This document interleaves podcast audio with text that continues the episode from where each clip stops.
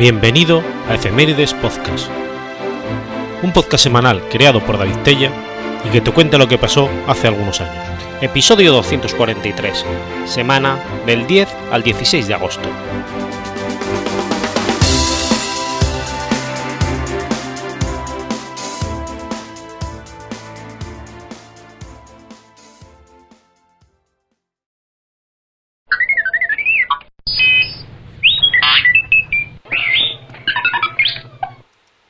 10 de agosto de 1645.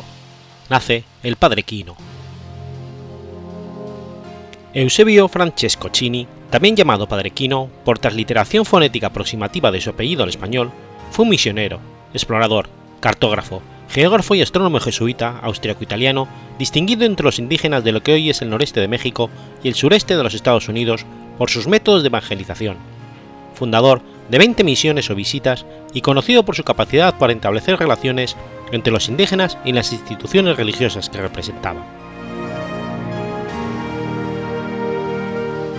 La epopeya del Padre Quino comenzó en Segno, actualmente perteneciente al municipio de Pedraia, una pequeña población de las montañas del Tirol italiano, no lejos de la histórica ciudad de Trento. Allí nació el 10 de agosto de 1645 en una típica habitación de piedra y madera el joven Eusebio Francisco, habiendo mostrado muy pronto dotes de inteligencia excepcional, fue enviado por sus padres al Colegio de los Jesuitas en Trento, donde fue iniciado en el conocimiento de las letras y las ciencias. De allí continuó al Colegio Jesuita de Hall, cerca de Innsbruck, Austria, para seguir cultivando su interés por las ciencias y las matemáticas. A los 20 años de edad, Quino inició el largo camino de la típica formación de los miembros de la Compañía de Jesús. Al concluir sus estudios teológicos, el duque de Baviera le invitó a desempeñar las cátedras de ciencias y matemáticas en la Universidad de Ingolstadt. Sin embargo, Quino había solicitado años antes ser enviado a China cuando concluyera sus estudios. Tocó en suerte que solo había dos misiones disponibles, una para Filipinas y la otra para la Nueva España.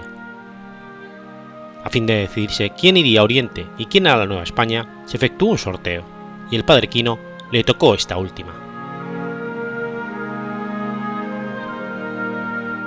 A mediados de junio de 1678, con otros 18 compañeros, se embarcó en el grupo de Génova rumbo a Cádiz. Esperaban abordar la flota que por verano salía para el Nuevo Mundo. Niebla, corrientes y vientos al acercarse a Gibraltar indujeron a error al piloto italiano, que solo pudo llegar a la costa cercana a Ceuta. El error les hizo perder un tiempo precioso, pues al acercarse a la bahía de Cádiz el 13 de julio, la flota imperial española acababa de zarpar rumbo a la Nueva España. El padre Quino y sus compañeros tuvieron que esperar dos años para poder obtener un nuevo pasaje. Sin embargo, aprovecharon el tiempo en el aprendizaje del idioma español y en otros preparativos. Por fin, los misioneros jesuitas pudieron obtener lugar en el Nazareno, galeón en el que embarcaron en julio de 1680 la flota levó anclas rumbo a la Nueva España, pero esta vez el buque encalló en el banco de arena del Gran Diamante, a la salida de la bahía de Cádiz. La embarcación pronto fue batida y destrozada por la furia del viento y las olas. Completamente desanimado y sin equipaje, Quino esperó otros seis meses en Cádiz, que aprovechó en estudiar el gran cometa de 1680 sobre el cual escribió y publicó luego un famoso opúsculo, hasta que por fin pudo surcar el dilatado Atlántico y llegar a su destino.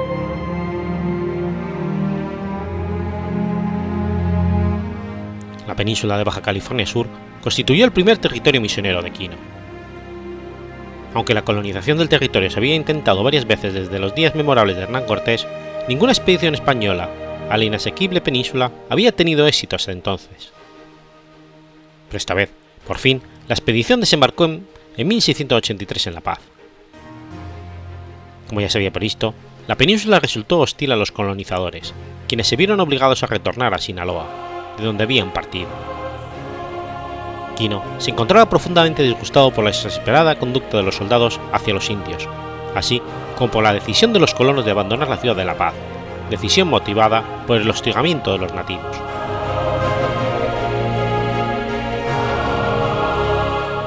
Durante su estancia, escribió una exposición astronómica, en respuesta al manifiesto filosófico en contra de los cometas de Carlos de Sigüenza y Gondor, que intentaba demostrar la falta de relación entre los hechos humanos y los cometas como fenómenos, fenómenos cósmicos. Quino le respondió con una severa exposición del dogma atomista, a la cual Sigüenza dedicó a su vez una nueva y final refutación, en su famosa Libra Astronómica, desde los saberes científicos más actualizados de los que Quino no tenía mayor conocimiento.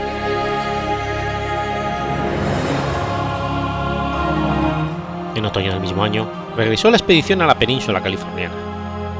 Esta vez erigieron su primera misión, San Bruno, cerca del actual Loreto. Desde la nueva estación, la expedición se abrió paso poco a poco a través de la rocosa sierra de Giganta. A los cuatro meses de iniciada la exploración del padre Quino, alcanzó finalmente las costas del Mar del Sur. Esta vez se logró la amistad de los nativos. Sus lenguajes serían objeto de estudio y se administraba el bautismo a los pequeños y a los moribundos. Tras un esfuerzos, parecía consolidada la misión en la Baja California. Pero en San Bruno, una ciega sequía en 1685 destruyó las cosechas. Con ello, el gran sueño también se agotó. El almirante Antillón sometió entonces a votación el abandonar aquella real empresa, con órdenes de salvar a bordo de los navíos cuanto se pudiera. Los tibios vientos alejaron las embarcaciones de la inhóspita península, quedando atrás el sueño de Quino de crear un rosario de misiones en la Baja California. Otros misioneros, años más tarde, serían quienes, con la cruz en la mano colonizarían la península. El interés del padre Quino en la evangelización de la Baja no fue en vano. Sus informes dieron lugar a que el virrey conde de Perades constituyera, a principios de 1686, una junta que estudiara la colonización de aquella tierra, solo nominalmente española. Dicha junta estaba integrada por el almirante Antillón, el propio padre Quino y el fiscal de la Real Audiencia. Acordaron solicitar a la Compañía de Jesús que se hiciera cargo del proyecto, ofreciéndosele la suma de 30.000 pesos anuales. Con todo, la Compañía de Jesús rechazó la invitación de manejar bienes temporales, si bien se mostró dispuesta a cooperar en lo espiritual y enviar los sacerdotes que fueran necesarios. Ante la negativa de su orden, el padre Quino emprendería el viaje rumbo a la Pimeria Alta, donde comenzó sus trabajos apostólicos. Quino ya no volvería a la Baja California aun cuando se dispusiera por tercera vez a formar parte de una expedición hacia tal destino. En efecto, se dispuso que Quino, acompañado del padre Juan María de Salvatierra, encabezara la expedición. Mas ya prestos a zarpar, en otoño de 1697, estallaría una rebelión nativa en el norte de Sonora, lo que impidió a Quino emprender el viaje, pues prefirió permanecer in situ para contribuir a la pacificación. La expedición, tras surcar el alongado golfo conocido como Mar de Cortés, desembarcó y fundó la misión de Nuestra Señora de Loreto en la población hoy homónima. Esta misión, fundada por el padre Juan María de Salvatierra, sería llamada cabeza y madre de las misiones de la Alta y Baja California, y desde allí se iniciaría en firme la colonización de dichas regiones. El padre Quino entonces, un misionero sin misión, sugirió a su jefe provincial que le enviara a trabajar entre las tribus serís de Sonora. Así al menos estaría cerca de la península de Baja California. El provincial estuvo de acuerdo y el padre Quino cabalgó hacia la que sería la misión de su vida. El padre Manuel González, visitador de las misiones del noroeste, había oído hablar del misionero italiano.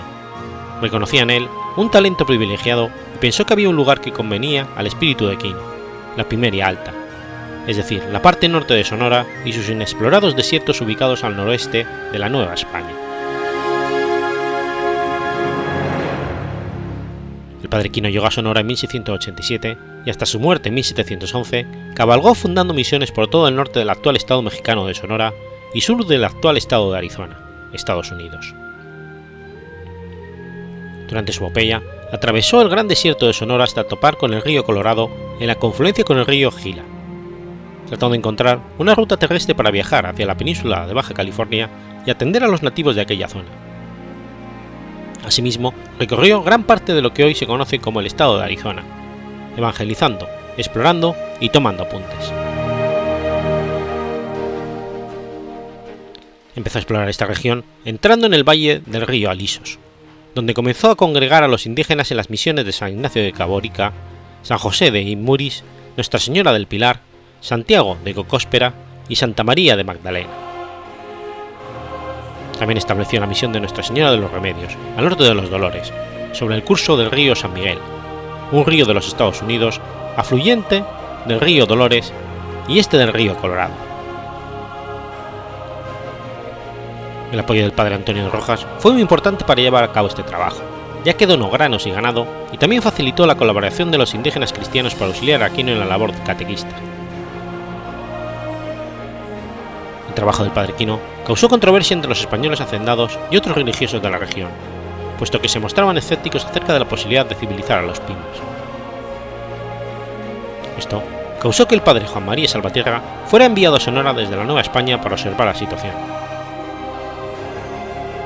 El reporte resultó favorable al padre Quino y se alió con Salvatierra con el fin de colonizar California, quien partió a la Nueva España para promover la idea mientras que Quino se comprometió a buscar rutas por mar y tierra para llevar a cabo dicha misión.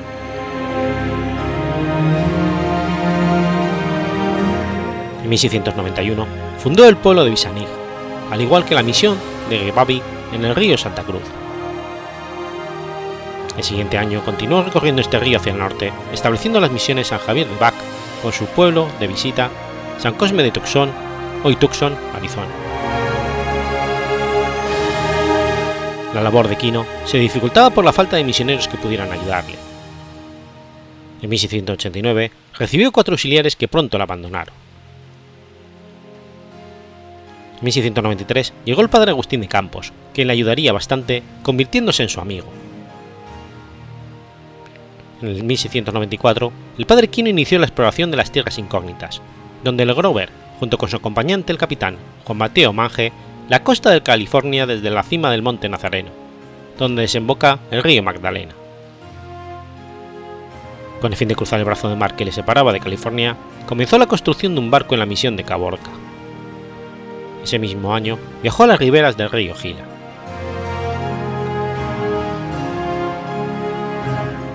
En 1695, las misiones de la Pimería Alta se independizaron de las autoridades del rector de las misiones del río Sonora y el río San Miguel.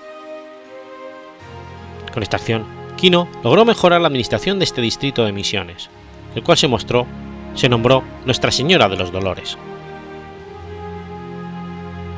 Ese mismo año se registró la primera rebelión de indígenas. El movimiento comenzó en Tubutama y se extendió hasta Cobarca. Tuvo como consecuencia el asesinato del jesuita Francisco Javier Saeta y sus dos ayudantes o patas.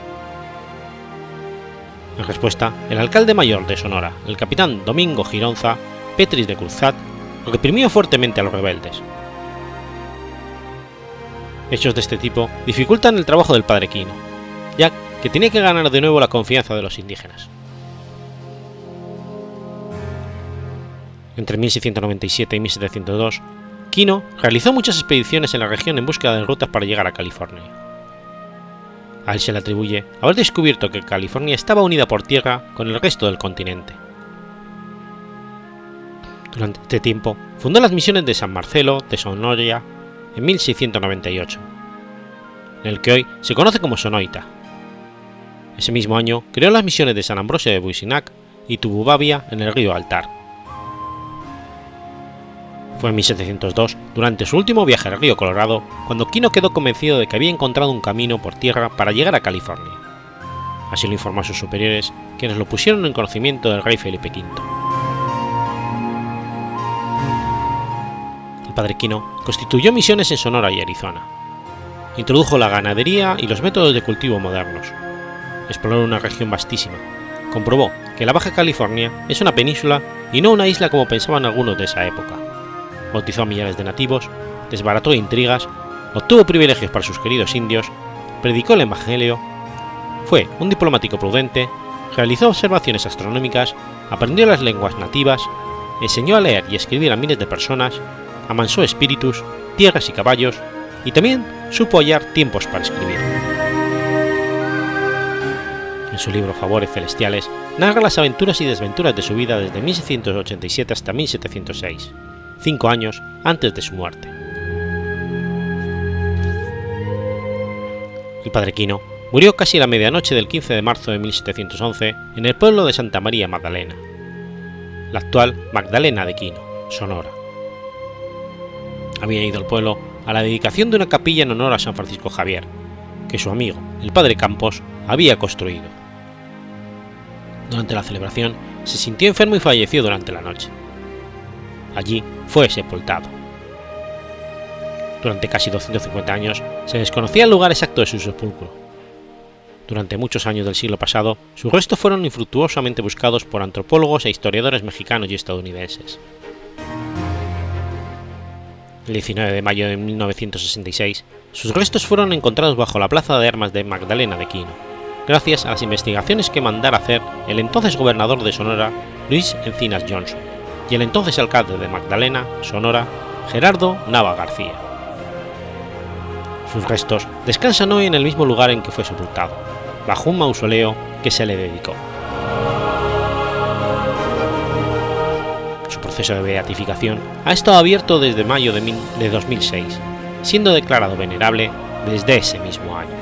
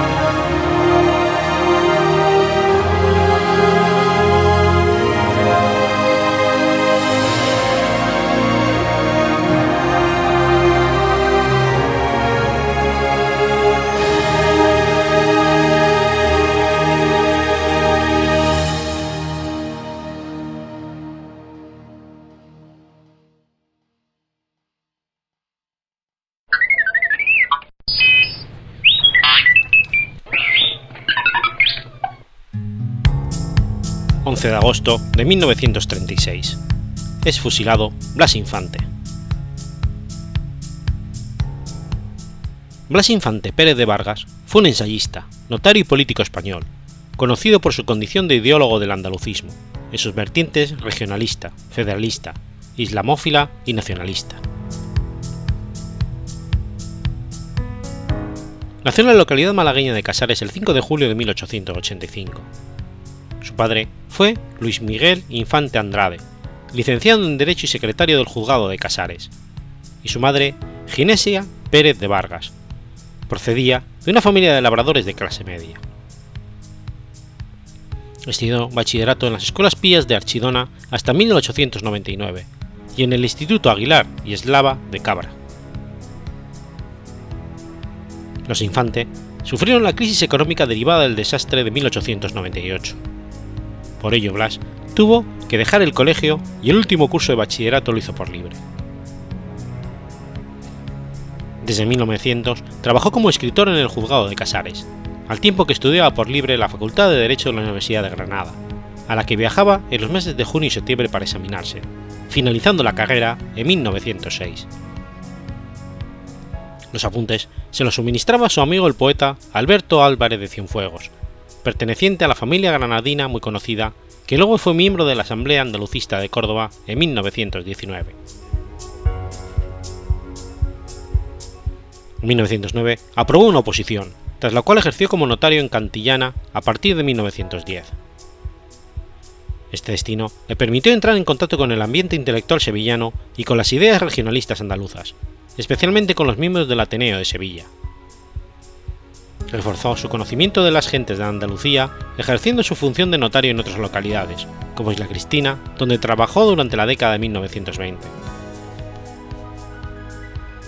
Al observar las condiciones de vida de los jornaleros andaluces, quedó fuertemente impresionado. Y ante el reinado de Alfonso XIII, el pensamiento político de Blas Infante se mostró como heredero de los movimientos republicanos y federalistas de la España del siglo XIX Se basaba en defender la existencia de Andalucía como región española diferenciada del resto. Su objetivo era conseguir la reconstrucción de Andalucía para obtener la regeneración de España. En 1915 se publicó su obra más importante, Ideal Andaluz, donde explica su visión personal de la historia, la identidad y los problemas de Andalucía, así como propuestas para su fortalecimiento. En 1916 vería a luz un ensayo suyo sobre Joaquín Costa, a quien admiraba profundamente, titulado La obra de Costa. En 1918 se celebró la Asamblea de Ronda que inspiraba en la propuesta de la Constitución Regional para Andalucía que había elaborado el Partido Republicano Democrático Federal en 1883. Estableció las bases a seguir por el andalucismo para obtener la autonomía política de Andalucía. Además, se aprobó la propuesta de Blas Infante de adoptar como insignia de Andalucía una bandera verde y blanca de inspiraciones islámicas y un escudo con Hércules. En las elecciones de 1918, Blas Infante intentó presentarse por el distrito electoral de Gaucín. Un año después, por el mismo distrito y por Sevilla, pero no lo consiguió por la fuerte presencia del caciquismo. El 1 de enero de 1919, firmó, junto con miembros de varios centros andaluces, el Manifiesto Andalucista de Córdoba, que define el concepto de Andalucía entendida como nacionalidad histórica dentro de una España federal. Infante se casó el 19 de febrero de 1919 con Angustias García Esparias, con quien tuvo cuatro hijos. Ese mismo año publicó La Sociedad de las Naciones. También escribió Motamid, Último Rey de Sevilla, Cuentos de Animales y Almanzor. En 1924 viajó a Marruecos donde visitó la tumba de Motamid en Dagmar y conoció a sus supuestos descendientes. Algunas fuentes sostienen que el 15 de septiembre de 1924 se convirtió en Islam mediante la Sahara, en una pequeña mezquita de Ahmad, adoptando el nombre de Ahmad. Los testigos del acto por el que el infante se había reconocido musulmán fueron dos andalusíes nacidos en Marruecos y descendientes de moriscos, Omar Ducali y otro de la cabila de Beni al-Makar. Sin embargo, su familia no cree en esta supuesta conversión al Islam de Blas Infante.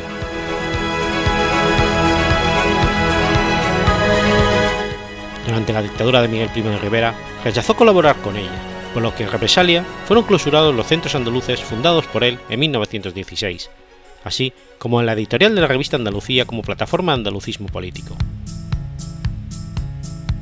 En 1921 publicó La dictadura pedagógica. Y en el 28 viajó a Galicia para reunirse con los ideólogos del galleguismo, llegando a participar en la revista galleguista denominada Nos, durante estos años también viajó por Portugal. En 1930 dio una conferencia política en la Sociedad Económica de Amigos del País de Málaga, donde ensalzó al pueblo andaluz y su historia. En 1931 participó en la candidatura del Partido Republicano Revolucionario a las elecciones generales de junio. Con la proclamación de la República en 1931, se hizo cargo de la notaría de Coria, de Coria del Río, donde se construyó una casa que llamó Far al-Farah, en árabe Casa de la Alegría, inspirada en la arquitectura del Andalus y encargándose personalmente de su decoración. Blas Infante presidió la Junta Liberalista de Andalucía y volvió a presentarse a distintas candidaturas por el Partido Republicano Federal. Sin embargo, no consiguió representación parlamentaria. Los puntos esenciales de su campaña política fueron el repudio al centralismo frente al federalismo, la solución al caciquismo, la reforma del complicado sistema electoral, la economía y la justicia, y la libertad de enseñanza y de matrimonio. En 1931 publicó el libro La verdad sobre el complot de Tablada y el Estado Libre de Andalucía, que critica fuertemente la manera de, actualizar de actuar de la República y relata el boicot al que fue sometido su candidatura andalucista en las elecciones.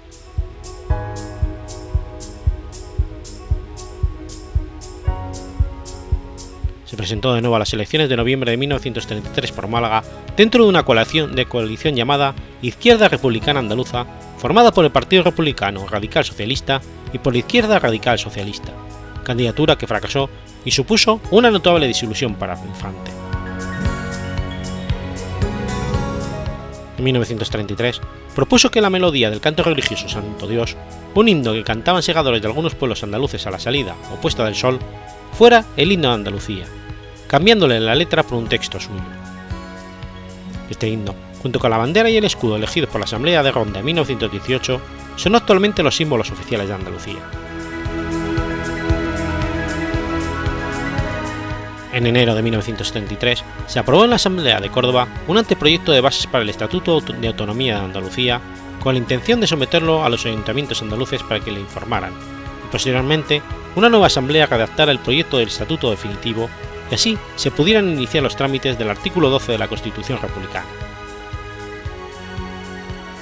En 1935 visitó a Luis Companys, presidente de la Generalidad de Cataluña, que estaba preso en el penal del puerto de Santa María junto a miembros de su gobierno.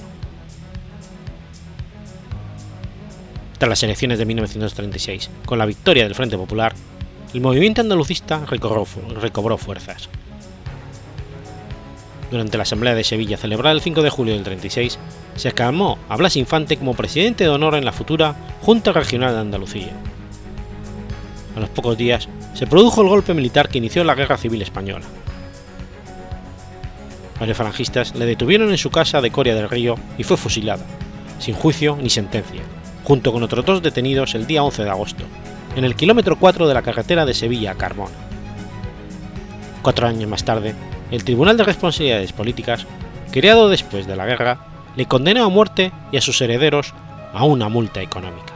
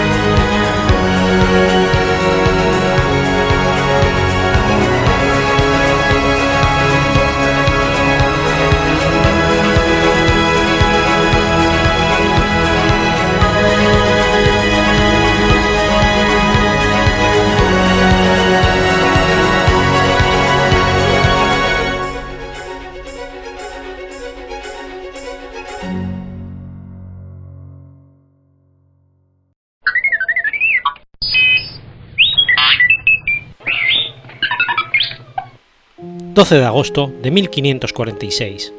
Muere Francisco de Vitoria.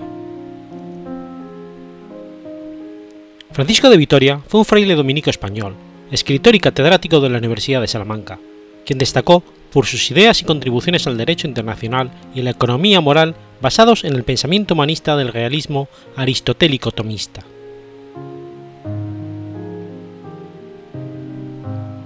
Francisco de Vitoria Nació en Burgos el 12 de agosto de 1486, de una familia procedente de Vitoria. Ingresó en la Orden de Predicadores en 1504, que ejerció gran influencia en su época y en años posteriores. Recibió desde niño una buena formación humanística. La dignidad y los problemas morales de la condición humana fueron el eje en torno al que se desarrolló su obra.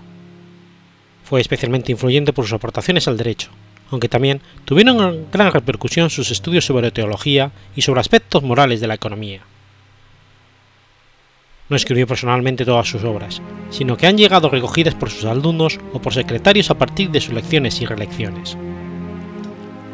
Sus enseñanzas y métodos pedagógicos dieron su fruto en forma de numerosos teólogos, juristas y universitarios a los que bien enseñó directamente o bien se vieron influidos por sus teorías como Melchor Cano, Domingo Báñez, Domingo de Soto, Francisco Soares, formando la llamada Escuela de Salamanca.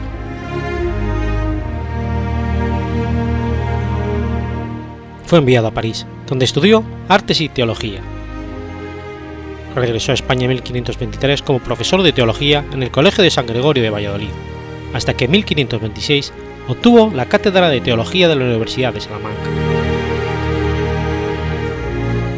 Introdujo la Summa Theologiae de Tomás de Aquino como el libro de texto básico en teología, puesto que ya en aquel entonces Salamanca era una de las universidades más prestigiosas de España y Europa, el tomismo fue pronto adoptado por otras.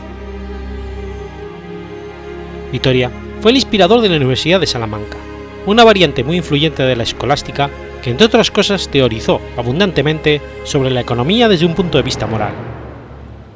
La doctrina católica de su tiempo tenía el afán de lucro de los comerciantes por pecado, y los comerciantes se dirigieron a él para solventar sus dudas, pues o dejaban el comercio o se condenaban, lo que indujo a tratar temas económicos. Según Vitoria, el orden natural se basa en la libertad de circulación de personas, bienes e ideas. De esta manera, los hombres pueden conocerse entre sí e incrementar sus sentimientos de hermandad. Esto implica que los comerciantes no son moralmente reprobables, sino que llevan a cabo un servicio importante para el bien común o bienestar general. La Escuela de Salamanca desarrolló varias teorías económicas muy influyentes posteriormente, como una teoría del precio justo basada en la escasez del bien e influida por la oferta y la demanda, separándose claramente de la teoría del precio según el coste de producción. Esta escuela también desarrolló la teoría cuantitativa del dinero, utilizada para explicar la alta inflación del siglo XVI. Francisco de Vitoria analizó las fuentes y los límites de los poderes civil y eclesiástico. Rechazó ideas medievales, las jerarquías feudales, la supremacía universal del emperador o del papa. Así, el poder civil está sujeto a la autoridad espiritual del papado, pero no a su poder temporal. Se preocupó por los derechos de los indígenas en América. Su obra, The Indies, recoge la reelección en las que expresa su postura ante el conocimiento de diversos excesos cometidos en las tierras conquistadas en América. En ella afirma que los indios no son seres inferiores, sino que poseen los mismos derechos que cualquier ser humano, y son dueños de sus tierras y bienes. Este fue el inicio de Luz Gentium. Muy respetado por su valía intelectual, fue consultado por el rey Carlos I y sus ideas y las de Fray Bartolomé de las Casas fueron escuchadas en las Cortes. Gracias a estos dos religiosos, en 1542 se promulgaron las leyes de Indias, que, afirmaron que los indios eran seres humanos libres y los ponía bajo protección directa de la corona. Después de su muerte, el propio Las Casas y varios de sus discípulos protagonizaron la Junta de Valladolid, donde se utilizaron contra Juan Ginés de Sepúlveda los argumentos de Vitoria sobre cuáles eran justos títulos para la conquista de América y cuáles injustos, en la llamada polémica de los naturales. Vitoria fue uno de los principales teóricos del concepto de guerra justa. De en Yuri Belli analizó los límites del uso de la fuerza para dirimir las disputas entre pueblos. Es lícito hacer la guerra, pero la única causa justa para comenzarla es responder proporcionalmente a una injuria. Por tanto, no es lícita la guerra simplemente por diferencias de religión o para aumentar el territorio. Estableció en De Potestae Civili las bases teóricas del derecho internacional moderno, del cual es considerado el fundador junto con Hugo Grossio fue uno de los primeros en proponer la idea de una comunidad de todos los pueblos, fundada en el derecho natural, y no basar las relaciones internacionales simplemente en el uso de la fuerza. Mientras que Nicolás Maquiavelo consideraba el Estado como un conjunto moralmente autónomo, en Vitoria la actuación en el mundo tiene límites morales. Fue el fundador de una escuela de importantes teólogos, principalmente dominicos, que tuvieron una importancia decisiva en el Concilio de Trento. El principio de la ley natural y la Universidad de los Derechos Humanos de Vitoria se oponían al ansia de, de dominación las potencias coloniales europeas. Emanada del dogma cristiano, la moralidad predominante sostenía que era legítimo conquistar a los indígenas y gobernarlos. Vitoria consideraba que algunos argumentos para esa conquista eran ilegítimos, basándose en la lógica de que en un principio todo era común a todos. Si los no creyentes no eran necesariamente el mal y los cristianos cometían maldades, no era lógico que los cristianos tuvieran derechos sobre los paganos. Esta opinión también cuestionaba el derecho divino de los reyes a gobernar, por lo que originó muchos desacuerdos entre Vitoria y Carlos I, rey de España. Pero con todo, el rey siguió pidiendo consejo a Vitoria. Vitoria no aceptaba que la religión justificase la guerra por el hecho de que los oponentes fueran no creyentes o porque rechazasen la conversión. No se podía forzar las creencias, son un acto de libre albedrío y este nos lo da Dios.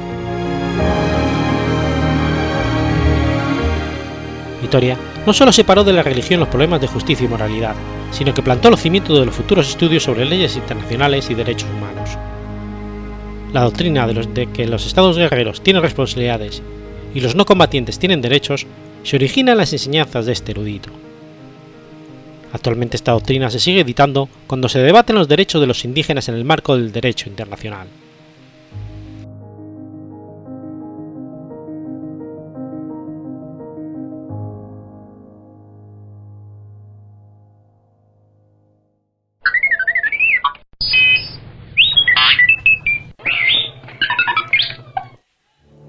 13 de agosto de 1917. Se declara en España una huelga general. La huelga general de España en 1917 fue convocada por la UGT y el Partido Socialista Obrero Español y en algunos lugares apoyada por la CNT. La huelga general tuvo lugar en el contexto histórico de la crisis del 17, durante la monarquía de Alfonso XIII de España y el gobierno de Eduardo Dato. La crisis española de 1917 coincidió con una coyuntura internacional especialmente crítica en ese mismo año, posiblemente uno de los más cruciales en toda la historia. En cambio, la historiografía mundial no suele emplear el nombre de crisis para este periodo, reservándolo para algunas cuestiones puntuales relacionadas con la Primera Guerra Mundial, como la crisis de reclutamiento en Canadá y la crisis de construcción naval en Estados Unidos. Hay que recordar que España en la Primera Guerra Mundial se mantuvo neutral durante todo el conflicto. La crisis española del 17 hace referencia al conjunto de sucesos que tuvieron lugar en el verano de ese año, y en concreto a los tres desafíos simultáneos que hicieron peligrar al gobierno conservador de Eduardo Dato, e incluso al mismo sistema de la restauración borbónica en España. Un movimiento militar protagonizado por la Junta de Defensa un movimiento político concretado en la Asamblea de Parlamentarios, celebrada en Barcelona y convocada por la Liga Regionalista, y un movimiento social que culminó con la huelga general revolucionaria del 17. La narcosindicalista Confederación Nacional del Trabajo desde Barcelona venía defendiendo la posibilidad de convocar una huelga general para hacer frente al creciente deterioro de las condiciones de vida de las clases trabajadoras como consecuencia del impacto económico que estaba teniendo en España la Primera Guerra Mundial, a pesar de haberse mantenido neutral. En 1916, ese objetivo se concretó en la Asamblea de Valencia y en el Congreso Confederal de Barcelona de aquel verano. Un proceso similar experimentó el socialista Unión General de Trabajadores, de implantación más reducida que la CNT, que en su 12 Congreso, celebrado en mayo del 16, aprobó una resolución en favor de la convocatoria de una huelga general de protesta, en principio limitada a un día de duración. Así fue como comenzaron los contactos con la CNT, que su asamblea de Valencia del mismo mes no solo había aprobado la huelga general, sino la colaboración con los socialistas. El resultado fue el histórico Pacto de Zaragoza, firmado el 17 de julio de 1916 por ambas organizaciones, del que surgió un comité conjunto integrado por Ángel Pestaña y Salvador Segui, por la CNT, y Francisco Largo Caballero, Julián Besteiro y Vicente Barrio por la UGT, que organizaría la huelga de protesta. El gobierno del conde de Romanones ordenó la detención de los firmantes del pacto. Finalmente, el 26 de noviembre, CNT y UGT convocaron una huelga general de 24 horas para el 18 de diciembre. La huelga no solo fue un completo éxito, sino que además contó con el apoyo de las clases medias y una simpatía generalizada en el país. Tras el éxito de la huelga de diciembre del 16 y la nula respuesta del gobierno, las dos organizaciones obreras acordaron promover la huelga indefinida, lo que hicieron público en un manifiesto conjunto el 27 de marzo del 17. La respuesta del gobierno del liberal conde Romanones fue suspender las garantías constitucionales y encarcelar a los firmantes del manifiesto, pudo encontrar permaneciendo detenidos una semana. En el manifiesto firmado, entre otros, por los sujetistas William Besteiro y Francisco Largo Caballero y los cenetistas Salvador Segui y Ángel Pestaña, entre otras cosas se decía con el fin de obligar a las clases dominantes a aquellos cambios fundamentales del sistema que garanticen al pueblo el mínimo de condiciones decorosas de vida y de desarrollo de sus actividades emancipadoras, se impone que el proletariado español emplee la huelga general, sin plazo definido de terminación, como el arma más poderosa que posee para reivindicar sus derechos. Así pues, la nueva huelga general, esta vez indefinida, iba a tener un carácter revolucionario, pues su objetivo ya no se limitaba a que el gobierno tomara medidas para paliar la crisis de sus existencias y la crisis del trabajo, sino que perseguía una transformación completa de la estructura política y económica del país, según explicaba Largo Caballero en un artículo publicado el 5 de mayo en el Liberal de Bilbao. Este carácter revolucionario llevó a los socialistas a buscar el apoyo de los líderes de partidos republicanos como Alessandro de Roch y Melquiades Álvarez, especialmente después de que en junio militares descontentos formaran las juntas de defensa de que en julio se convocara la Asamblea de Parlamentarios de Barcelona. Fue entonces cuando la CNT comenzó a desconfiar del carácter político que se estaba dando la huelga y de los contactos que habían mantenido los socialistas con los políticos burgueses.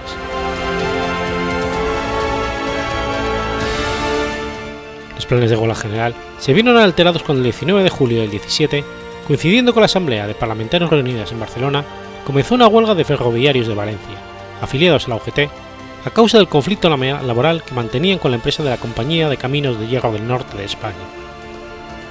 En las negociaciones, la empresa se negó a readmitir a los 36 obreros que habían sido despedidos, postura inflexible que el apoyo decidido del gobierno. La respuesta la dio la Federación Ferroviaria de UGT, cuyo secretario, Daniel Anguiano, anunció que si la empresa no cedía, comenzaría una huelga de todo el sector el 10 de agosto. La empresa no dio marcha atrás, por lo que la dirección de la UGT se vio envuelta en una difícil tesitura, ya que por un lado no podía dejar abandonados a los ferroviarios, pero por otro lado, ir al movimiento revolucionario sin estar preparados era ir al fracaso seguro. Finalmente el Comité de Huelga Socialista decidió declarar la huelga general para el lunes 13 de agosto, tres días después de la huelga ferroviaria que debía comenzar el día 10.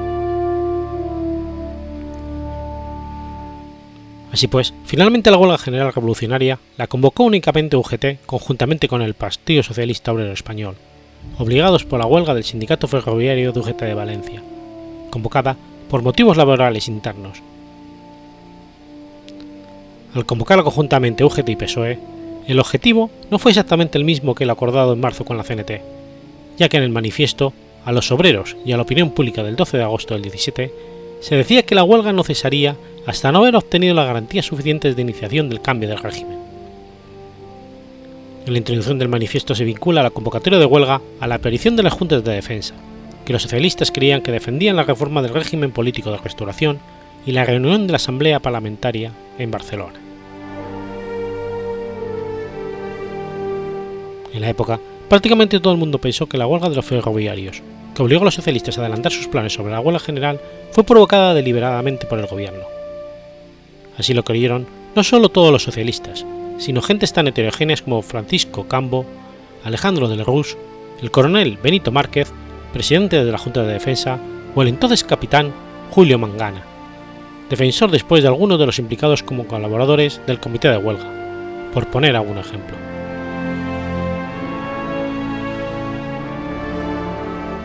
Pesar de lo precipitado de la convocatoria, al comenzar la huelga se consiguieron paralizar las actividades en casi todas las grandes zonas industriales, urbanas y mineras, pero solo durante unos pocos días, a lo sumo una semana.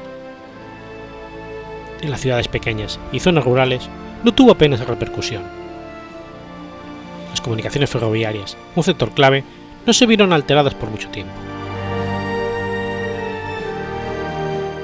La mañana del 13 de agosto, un tren descarriló en Bilbao, produciéndose 5 muertes y 18 heridos, para el diario El Nervión y para las autoridades, los huelguistas levantaron las vías provocando el accidente. Según los socialistas, como más tarde declaró Prieto, el suceso se debió a las malas condiciones de la vía y a la excesiva velocidad que llevaba el tren para evitar ser detenido por los huelguistas.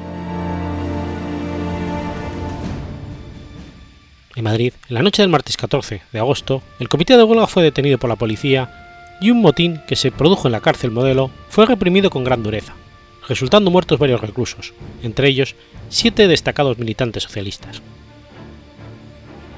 Así fue como en pocos días la huelga fue controlada. En Barcelona, en cambio, donde el protagonismo correspondió a la CNT, solo después de varios días de lucha callejera y tiroteos se logró restablecer la normalidad. En Sabadell, el ejército tuvo que recurrir a la artillería, que redujo a escombros la sede de los trabajadores, para acabar con el movimiento. También hubo choques violentos y muertos y heridos en Alicante, Valencia, Guipúzcoa y Zaragoza.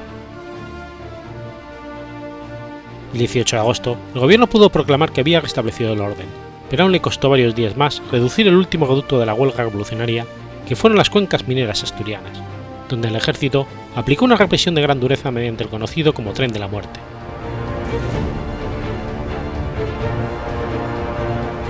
El balance oficial de la represión fue 71 muertos, 156 heridos y 2.000 detenidos. También se produjeron algunos muertos entre las fuerzas del orden, entre ellos cuatro guardias civiles. Para facilitar la salida de la crisis, el rey sustituyó al conservador Eduardo Dolato por el liberal Manuel García Prieto, al frente de un gobierno de concentración nacional en el que también entró Campo. Los miembros del comité de huelga fueron sometidos a un consejo de guerra acusados del delito de sedición, siendo encontrados culpables y condenados a cadena perpetua el 29 de septiembre de 1917. Así, Largo Caballero, Seborit, Besteiro y Anguiano fueron conducidos al penal de Cartagena.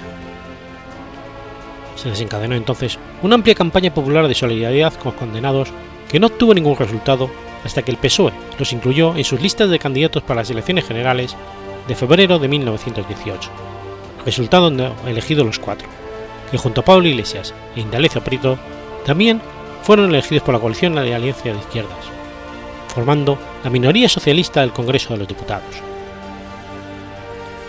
La elección como diputado obligó al gobierno a concederles la amnistía el 8 de mayo del 18, tomando posesión de sus escaños diez días después. La presencia de las Cortes de los cuatro miembros del Comité de Huelga les permitió intervenir en el debate parlamentario sobre la huelga general, insistiendo en los motivos que habían originado el conflicto y denunciando la extrema dureza que se había empleado para reprimirla.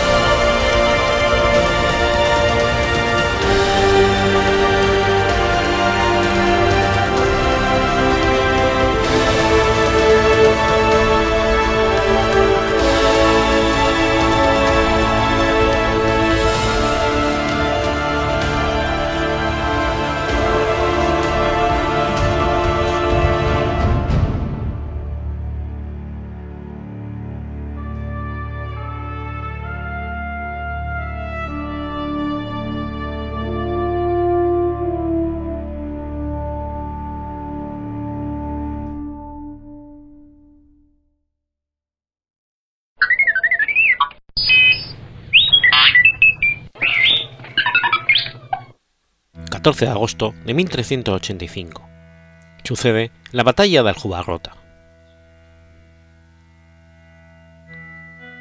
La batalla de Aljubarrota aconteció al final de la tarde del 14 de agosto de 1385 entre tropas portuguesas e inglesas al mando de Juan I de Portugal y su condestable Nuno Álvarez Pereira, y el ejército castellano de Juan I de Castilla, de que formaba parte la mayoría de la nobleza portuguesa. Al final del siglo XIV, Europa se encontraba en medio de una época de crisis y revolución. La Guerra de los Cien Años devastaba Francia, epidemias de peste negra se llevaban vidas en todo el continente, la inestabilidad política dominaba y Portugal no era una excepción. Durante la segunda mitad de este siglo, era grande la rivalidad y luchas entre Castilla y Portugal. Fernando I de Portugal había mantenido aspiraciones al trono de Castilla, dando lugar desde 1369 a las llamadas Tres Guerras Fernandinas. En 1383, dicho rey portugués murió sin hijos varones que heredasen la corona. Su única hija era la infanta Beatriz de Portugal, casada con el rey Juan I de Castilla. El pueblo se mostró insatisfecho por la regencia de la reina Leonor Telle de Meneses y su favorito, el conde Andeiro, con el orden de sucesión pactado en el Tratado de Badajoz de 1382, que selló la paz luso-castellana tras las guerras fernandinas. Este tratado estipulaba la unión entre Beatriz y Juan de Castilla, pero manteniendo la independencia portuguesa. Al ver que Juan de Castilla, rompiendo el tratado, se proclama rey de Portugal, las gentes se levantaron en, Lisboa. El conde Andeiro fue asesinado y el pueblo pidió al maestre de la Orden de Avís, hijo bastardo de Pedro I de Portugal, que fuese regente y defendiera al país. El periodo de interregno que siguió se conoce como la crisis del 1383 al 85. Finalmente, el 6 de abril de 1385, don Juan, maestre de la Orden de Avís, es aclamado rey por las Cortes reunidas en Coimbra. Pero el rey de Castilla no renuncia a su derecho a la corona portuguesa, que le venía por su casamiento. En junio invade Portugal al frente de su ejército, auxiliado por un contingente de caballería francesa. Cuando llegaron las noticias de la invasión, Juan I de Portugal se encontraba en Tomar, en compañía de Nuno Álvarez de Pereira, condestable del reino, y de su ejército. La decisión tomada tras algunas dudas iniciales fue enfrentarse a los castellanos antes de que pudiesen llegar a Lisboa. Con sus aliados ingleses, el ejército portugués interceptó al ejército castellano en la isla. Dada la lentitud con la que avanzaban los castellanos, Nuno Álvarez Pereira tuvo tiempo para escoger un terreno favorable para la batalla, asistido por los expertos ingleses. La opción recayó sobre una pequeña colina de cima plana rodeada por riachuelos, cerca de Ajubarrota. Hacia las 10 de la mañana del 14 de agosto, el ejército tomó posiciones en la vertiente norte de la colina, de frente a la carretera por donde los castellanos eran esperados. Siguiendo el mismo plan de otras batallas del siglo XIV, las disposiciones portuguesas fueron las siguientes. Caballería desmontada e infantería en el centro de la línea rodeada por los flancos de arqueros ingleses, protegidos por obstáculos naturales. En la retaguardia aguardaban los refuerzos mandados por Juan I de Portugal en persona. En esta posición, altamente defensiva, los portugueses esperaron la llegada del ejército castellano, protegidos por la vertiente de la colina.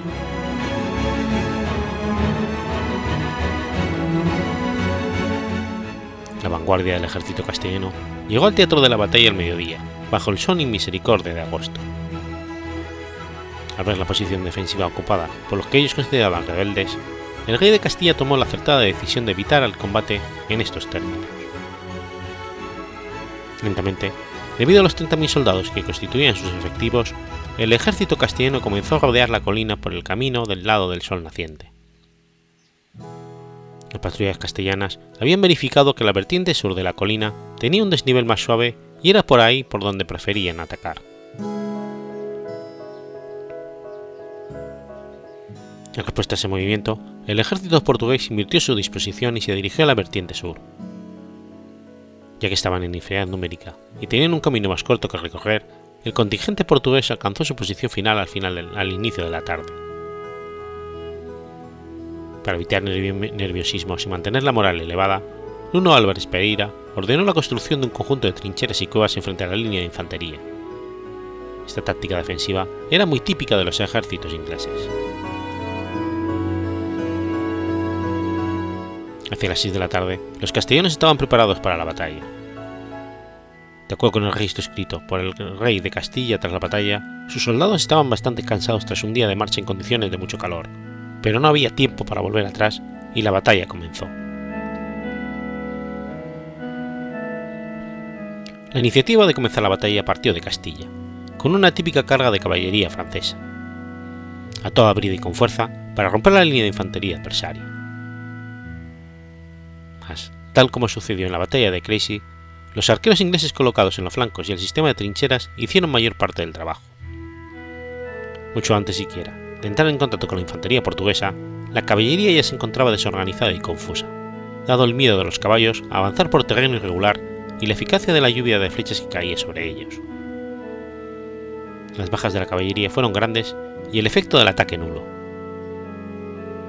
La retaguardia castellana demoró en, en prestar ayuda y en consecuencia los caballeros que no murieron fueron hechos prisioneros.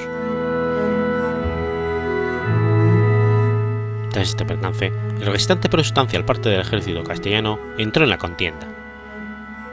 Su línea era bastante extensa, por el gran número de soldados. Al avanzar en dirección a los portugueses, los castellanos fueron forzados a desorganizar sus propias líneas para caber en un espacio situado entre los dos ríos.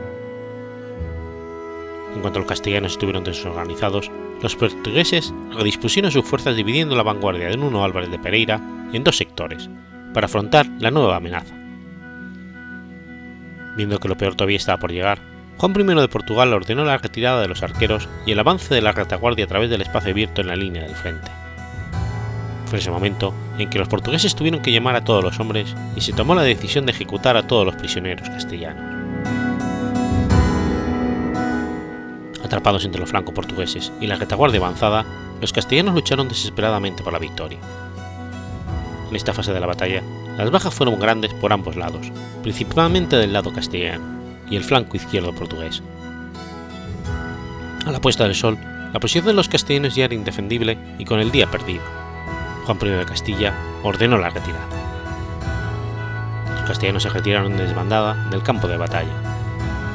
Los soldados y el pueblo de los alrededores seguían el desenlace y no dudaron en matar a los fugitivos. de la persecución popular surgió una tradición portuguesa en torno a la batalla. Una mujer de nombre Brites de Almeida, recordada como la panadera de Aljubarrota, muy fuerte y con seis dedos en cada mano, emboscó y mató con sus propias manos a muchos castellanos en fuga. Esta historia no es más que una leyenda popular, pero la masacre que siguió a la batalla es histórica. En la mañana del 15 de agosto, la magnitud de la derrota sufrida por los castellanos quedó patente las pérdidas humanas fueron cuantiosas. Entre los fallecidos en combate en el bando castellano se contaron personajes del más alto escalafón social y nobiliario, lo que causó gran luto en Castilla. Contingentes enteros se perdieron. Del contingente soriano comandado por Juan Ramírez de Arevalo, solo pudo regresar un soldado, que sería asesinado por su padre al grito de antes que cobarde, quiero verte muerto. caballería francesa, sufrió en la Jugarrota una derrota más en contra de tácticas defensivas de infantería tras Cris y Poitiers. La batalla de Zizcourt, ya en el siglo XV, mostró que el Jugarrota no fue el último ejemplo. Con esta victoria, Juan I se convirtió en rey indiscutido de Portugal, el primero de la Casa de Avís.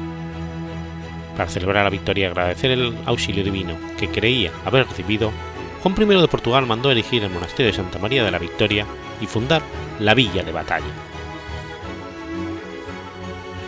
La batalla también contribuyó al fin de la primera fase de la Guerra de los Cien Años, ya que enseñó a los franceses los límites de su contraofensiva contra Inglaterra y cómo Inglaterra ya no podía revertir la situación en Castilla por la falta de apoyo en el lugar. Ambos países hicieron una paz temporal, que significó la renuncia de Inglaterra a la mayor parte de las sus posesiones en Francia.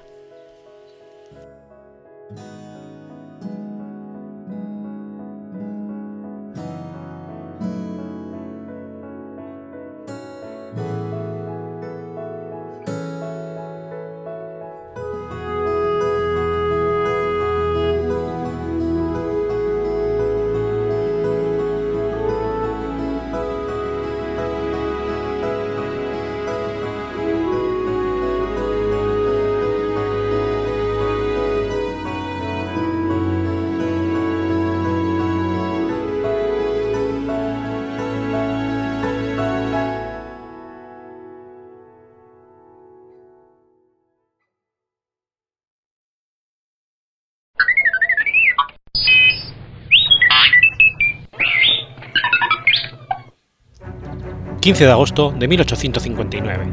Nace Blanca de los Ríos. Blanca de los Ríos y Nostech fue una escritora y crítica literaria española. Blanca nació el 15 de agosto de 1859 en Sevilla, hija del matrimonio formado por Demetrio de los Ríos y Serrano, arquitecto y arqueólogo, y María Teresa Nostech y Rodríguez de Nestrosa, pintora. Tuvo un hermano, José de los Ríos y Nostech, abogado y escritor. Su abuelo paterno, José de los Ríos, fue escultor, mientras que su abuelo materno, José Nostech, fue médico cirujano. Su tío paterno fue José Amador de los Ríos, arqueólogo y literato, padre de Rodrigo Amador de los Ríos, arqueólogo e historiador. Su nacimiento en el seno de una familia culta le reportó una amplia formación Rodeada de un ambiente familiar de escritores, políticos, artistas y médicos, su educación se benefició de la riqueza de estímulos y la posibilidad de que este contexto cultural le iba proporcionando. Su padre, Demetrio de los Ríos, arquitecto, su abuelo materno, médico, sus tíos escritores y políticos fueron una referencia a la que ella se supo acoger inteligentemente, aunque supiera que por su condición de mujer no todos los caminos le eran igualmente fáciles. Tal vez por esta conciencia de las dificultades que suponía el hecho de ser mujer, ocultó su verdadero nombre en las primeras obras que dio a la prensa, que se publicaron con el nombre de Carolina del Bosch, anagrama del propio, aunque rápidamente abandonó este seudónimo para firmar como Blanca de los Ríos.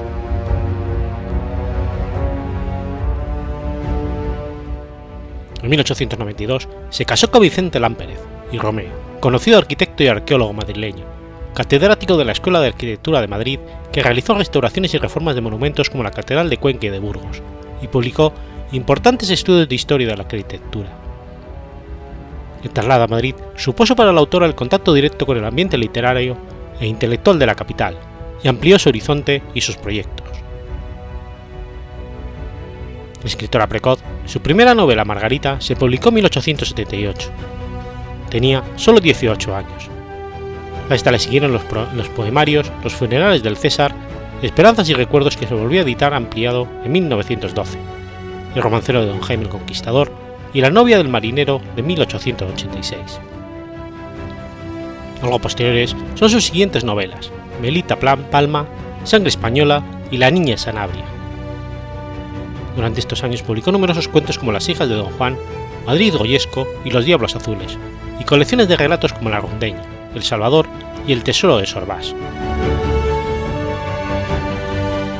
Participó en publicaciones periódicas como El Imparcial, La Época, Nuevo Mundo, El Correo de la Moda, Madrid Cómico, La Ilustración Española y Americana, Blanco y Negro, La Enseñanza Moderna, el álbum iberoamericano y especialmente Raza Española, revista que fundió y dirigió desde 1918 hasta el 30, año en que desapareció. En esta, como en otras publicaciones, divulgó sus ideas feministas. Fue amiga de Emilia Pardo Bazán, quien tenía de ella como escritora muy buena opción. Blanca de los Ríos estaba encuadrada dentro de la generación del 98 junto con otras mujeres como Carmen Baroja, Carmen de Burgos, Regina del Amo, Consuelo Álvarez Paul y María de Maestro. Participó a título de colaboradora en la redacción de la Enciclopedia Universal Europeo-Americana. La preocupación por la mujer y por las relaciones entre España e Hispanoamérica estuvieron siempre presentes en su reflexión y en su participación en diversas asociaciones y actos, como la Asamblea Americanista de Barcelona y los Centros de Cultura Hispanoamericana de Cádiz y Madrid, la Junta Superior Beneficencia de Madrid y la Unión de Damas Españolas, en las que se preocupó por el avance en medida de protección para las mujeres en el trabajo. Perteneció al Ateneo de Madrid y formó parte de la Asamblea Nacional entre los años 27 y 29 durante la dictadura de Miguel Primo de Rivera. Aunque el ámbito en el que más destacó y por el que fue abandonando la creación literaria fue sin duda el del estudio y crítica de la literatura, en el que tomó como maestro Marcelino Méndez Pelayo, siguiendo las normas de investigación y crítica históricas que éste propuso, una de sus principales obras, es del siglo de oro y publicada en 1910, en la que contó con el propio Menéndez Pelayo para la realización del prólogo.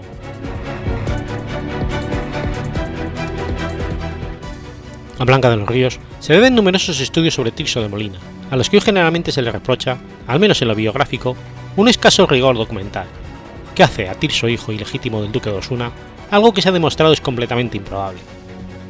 Mucho mejor es la edición crítica de sus obras completas. Esta labor le valió reconocimiento por parte de la Real Academia Española, de la que no llegó a formar parte pese a que fue presentada su candidatura. Precisamente durante estos estudios descubrió la partida de bautismo de Lope de Vega, que hasta entonces se creía perdida tras el incendio de 1790 de la iglesia de San Miguel de los Autores. Tras numerosas gestiones, descubrió que en una casa particular de la calle Leganitos habían sido depositados algunos libros de la iglesia que habían salido indemnes, y allí encontró olvidado el libro de bautismos del periodo 1516 al 73. Recibió no solo las alabanzas de la crítica, sino también numerosas condecoraciones, entre ellas la Cruz de Alfonso XII, en un homenaje presidido por la reina Victoria María Eugenia, la Medalla de Oro del Trabajo y la Gran Cruz de Alfonso X el Sabio, así como el reconocimiento del Ayuntamiento de Sevilla al ponerle su nombre a una de las calles de la ciudad. Fue una destacada escritora y crítica de literatura, aunque su figura sigue siendo desconocida pese a su labor intensa y fecunda. Su obra ha sido traducida casi a la totalidad de los idiomas europeos.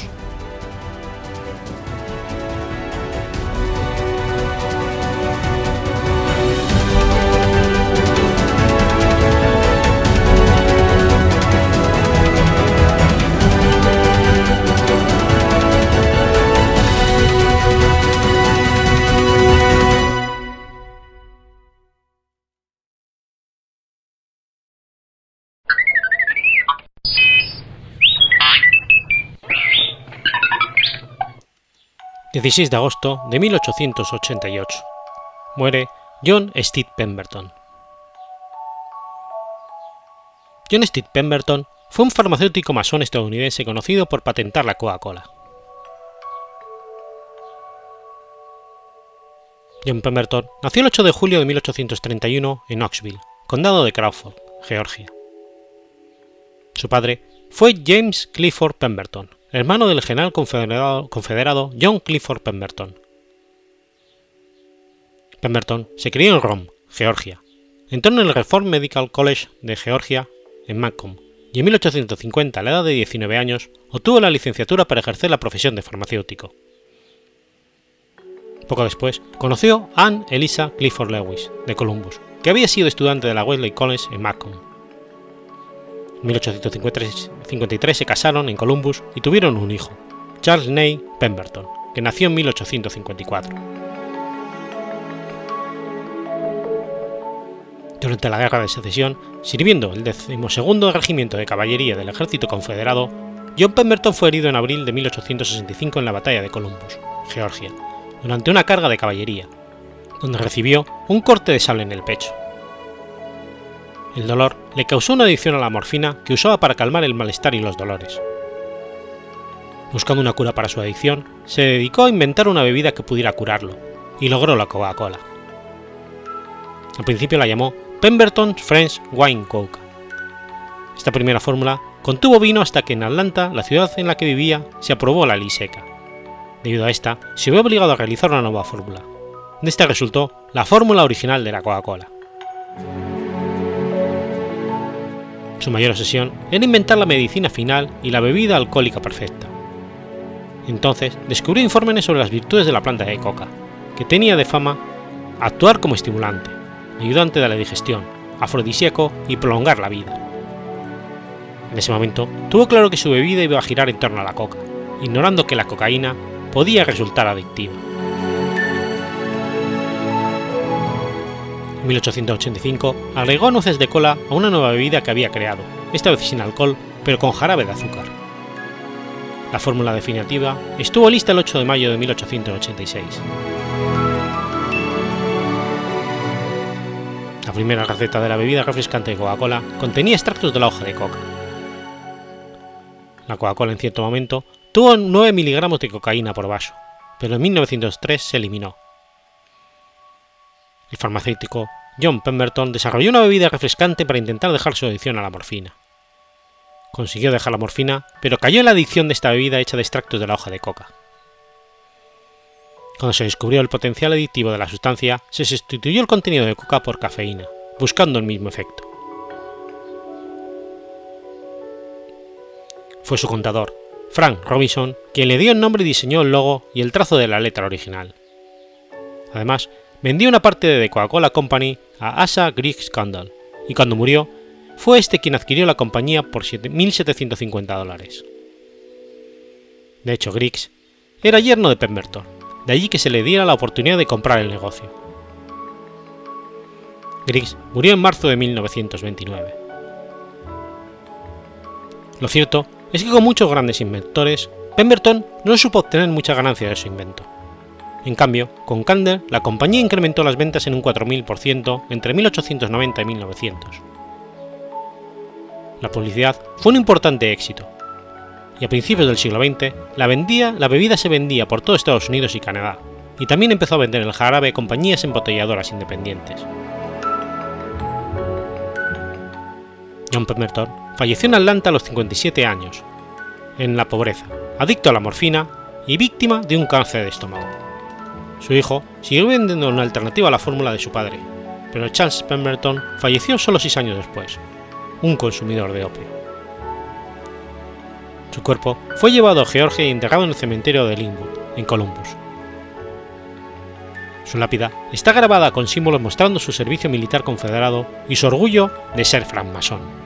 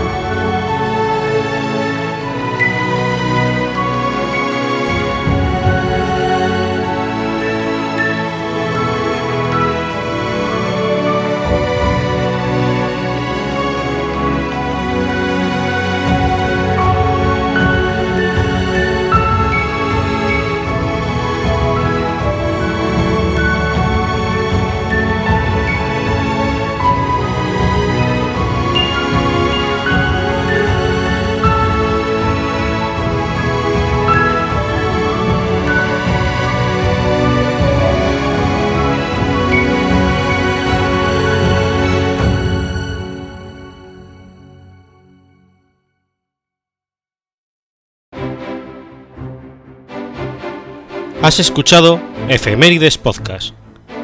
Si quieres ponerte en contacto conmigo, puedes hacerlo por Twitter a la cuenta arroba efemeridespod o mi cuenta personal, arroba telladavid, o por correo electrónico a la dirección efemeridespod.gmail.com. También puedes visitar la página web efemeridespodcast.es. Y recuerda que puedes suscribirte por iTunes y por iBox, y tienes un episodio nuevo cada lunes.